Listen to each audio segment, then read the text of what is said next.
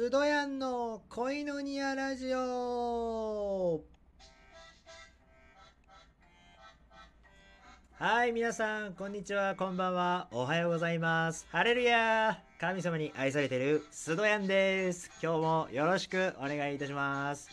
えーとですね、今日話したいのは、まあちょっと恋愛について話そうかなと思うんですけども、あのね、ちょっともう今日1日経っちゃったんですけど、あの皆さん、昨日10月30日は何の日かご存知ですか ?10 月 30, 30日は何でもあの初恋の日っていう日だったそうです。えーなんでそう、そう制定されてたのかっていうと、あのー明治29年に10月30日に、あの島崎藤村って方が、あの文学界の雑誌で、初恋の詩っていうのを発表したことが由来だそうです。はい。なのでそれ以来、まあ、10月30日は初恋の日というそうですよ。はい。な、で、なのでね、まあもうちょっと1日経っちゃったんですけども、まあちょっと今日はその恋愛について話そうかなと思います。で、そうですね、まあ、せっかくなんで自分のちょっと初恋をぶっちゃけようかなと思うんですけれども、そうですね、私の初恋は、あのー小学校3年から4年生の時に、まあ同じクラスだったある一人の女の子がいたんですよ。まあその子が初恋の相手でしたね。まあ仮にじゃあ N さんとお呼びしましょうか。で、まあやっぱ小学校の時だったんでね、当時はこれが初恋だとは気づかなかったかもしれないですね。でも、その N さんに対して、まあなんかこういうことしたっていうのをちょっと覚えてることがあるんですけど、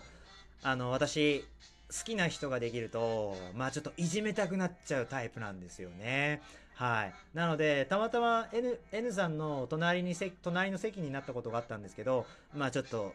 へへーとかちょっかい出したりとかしてたんですけれども、まあでもちょっとね、それがちょっとやりすぎて、一回、先生、須藤くん、あ、須藤やんがって、先生に告げ口されたことがあります。あ、ちょっと今本名ちょっと言っちゃいましたけど、お気になさらず。で、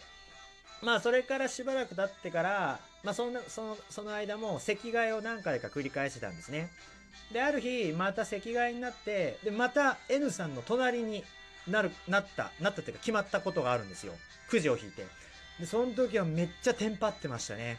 まあなんでテンパってたかっていうと、あのー N さんとまた一緒になれる嬉しさと、うん、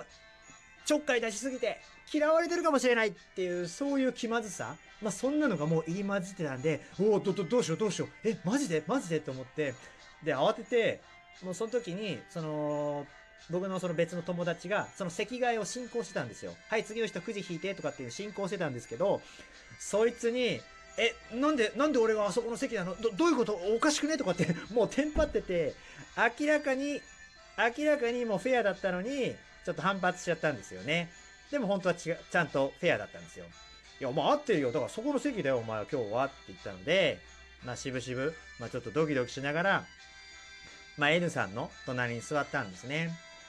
で、その子の隣に座った時に、一言 N さんが言ったんですよね。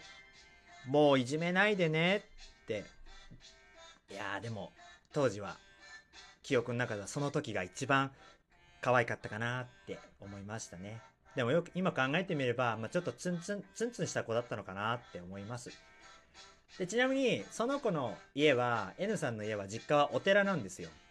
で、以前、あの、当時の小学校の先生が、社会勉強の一環として、で、クラスで、その子のお父さん、まあ、住職ですね。お父さんに話を聞こうっていうことで、その授業をしたんですよ。で、学校に招くわけじゃなくて、その実家のお寺が学校に近かったので、クラスみんなで実際に出て、直接行って、で、N さんのお父さんの話を聞いたんですね。まあ何の内容かはもう忘れちゃったんですけど、まあそういう講義を聞きましたね。その寺の前で。はい。なので、まあだからその N さんの実家はどこにあるかっていうのは僕はまあ知ってるわけなんですよね。まあなので、それからね、まあ何年くらい経って、たま、で、たまにその子の N さんの実家、寺の前を通ることがあるんですけど、まあその度に N さんどうしてるかなって、まあちょっと思い出す時がありますね。はい。という、まあ面白かったか面白くないんだかわからないですけど、まあ私のそういった、まあ、初恋エピソードでしたね。はい。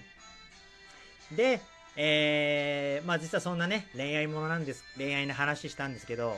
あの、実は聖書でも、あの、恋愛の話ってあるんですよ。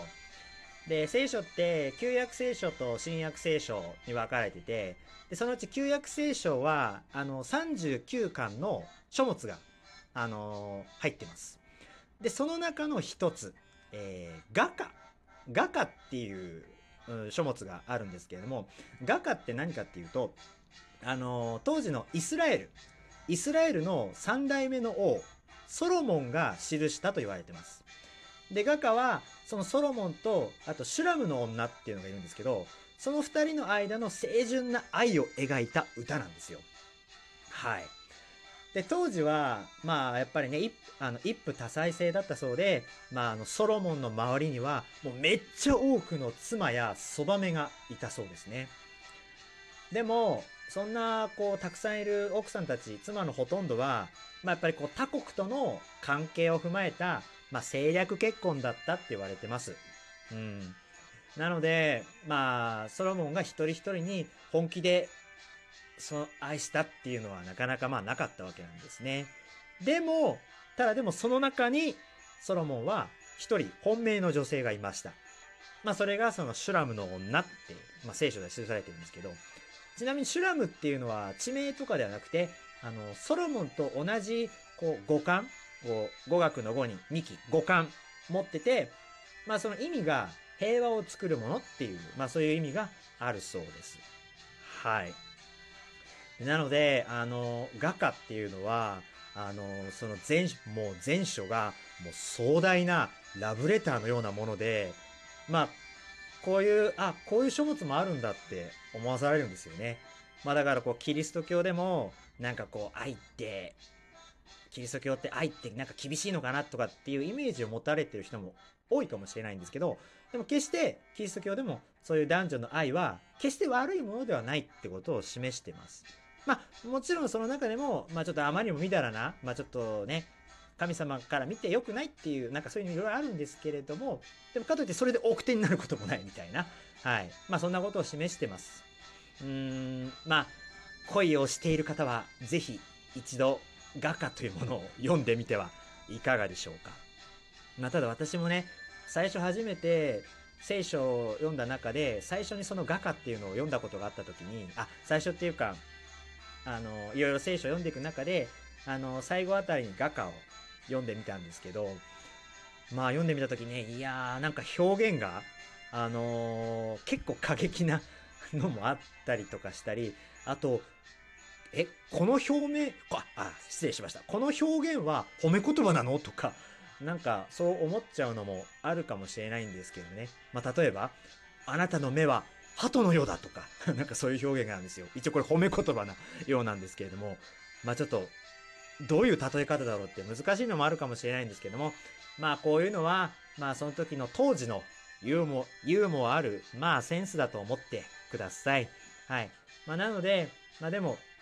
ね、あ、キリスト教聖書にもこんな本があるんだ。そういう恋愛に関する本ってあるんだって、あの、そういうことを言いたかっただけです。はい。なので、ぜひ、一度、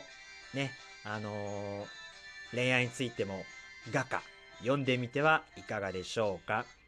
はい。ね。えー、今日はまた真面目な、最後にまた真面目な話しちゃったんですけれども、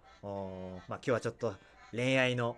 トークをしてみました。はい。ここまで聞いてくださってありがとうございます。でね、今日はまた、あの、この後もまたちょっと一回またね、トークしたいことがあるので、よろしければぜひそのまま続きも聞いてください。それでは、えー、一回じゃあね、ちょっとここで切りたいと思います。また聞いてね